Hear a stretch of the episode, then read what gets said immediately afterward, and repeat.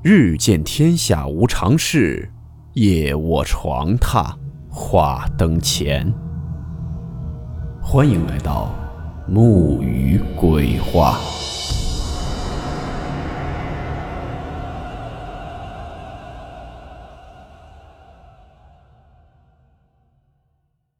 大家好，我是木鱼。今天这个故事是一位叫做醋醋的听友分享给我们的。故事名称：跟我走。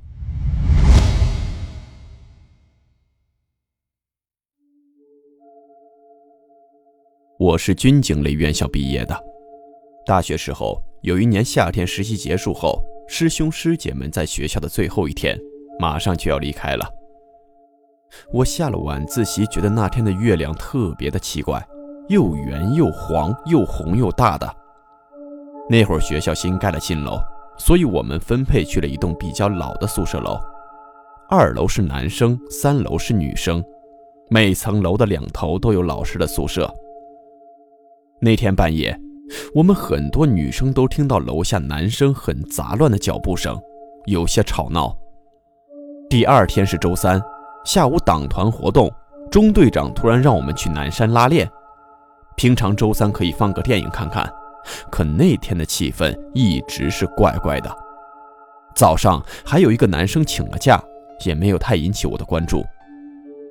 下午爬上南山，队长竟然带我们去寺庙转了五圈，是围着那座寺庙活生生的跑了五圈。这其中还竟然有几个藏族的男生进去磕头，队长也没有管。一直到晚上晚自习，这件事才被男生陆陆续续的讲了出来。完整的经历，差不多毕业后在饭局上才知道的。事情是这样的：那天夜里，男生宿舍都在睡觉，有一个同学 A 突然就坐了起来，然后嘴里就一直呜呜咽咽的不止。同宿舍的以为他做了噩梦，叫了他几声，一直没有答应。还一直嘴里不停地嘟囔着什么，然后其中的一位室友就起身把他按倒在了床上。按倒以后，那个同学 A 就开始哭，哭得很厉害，但是仍然是没有醒过来，而且有半条腿已经掉下了床，就好像有个人在拽着他的腿似的。可是就在按倒这位同学 A 的同时，他侧上方另一个同学 B 就猛地坐了起来，然后含含糊糊地说了一句“我不走”，然后嘴里也开始呜里哇啦地念叨一堆东西。宿舍里的其他人听到之前的动静也都醒了，但是这会儿也没觉得太奇怪，毕竟也没有人会往那些方面联想，反而笑了起来，说了一会儿话，然后发现这俩人竟然还没醒过来，就开始叫他俩。叫了好一会儿，发现不对劲儿了，而且还连续扇了好几巴掌都没有醒过来。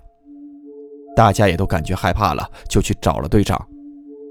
队长过来喊他们，还是喊不醒，然后就问他们是不是晚上喝酒了，还问前面进你们宿舍的那两个男的是谁，一个戴了草帽，一个穿了个皮夹克。宿舍里的男的当时都懵逼了，说没有人进来过啊。这个时候。班里藏族的一个男生进来念了一段经，又对着那个男生 A 背后打了一拳，那个男生才醒了过来。醒过来以后，就在那儿大骂着：“你们怎么不管我？说那个男的要带我走，你们为什么都不管啊？”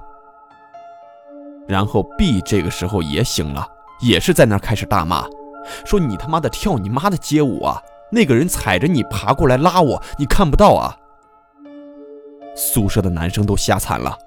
这两个男生说睡得迷迷糊糊的，有两个男的进来了，一个戴着草帽，一个穿着皮夹克。进来后就蹲在床头说带你去个好地方，然后就拉着他要走。他不走就拼命的在那叫，但是看到宿舍人都不管，都是在那该干嘛干嘛。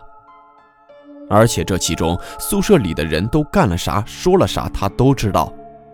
他还说，第一次被拉起来的时候，那个按倒他的男同学在按倒他的时候，那个男的还扭头狠狠地瞪着他。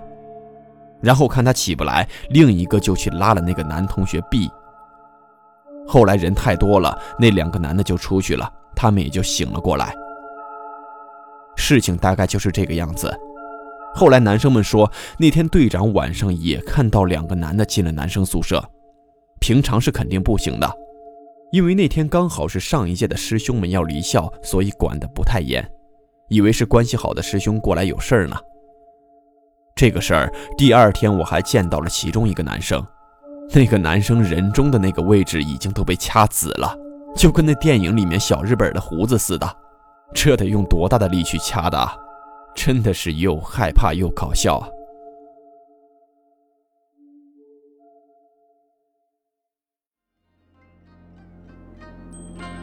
好了，我们今天的故事到此结束，祝你好梦，我们。明晚见。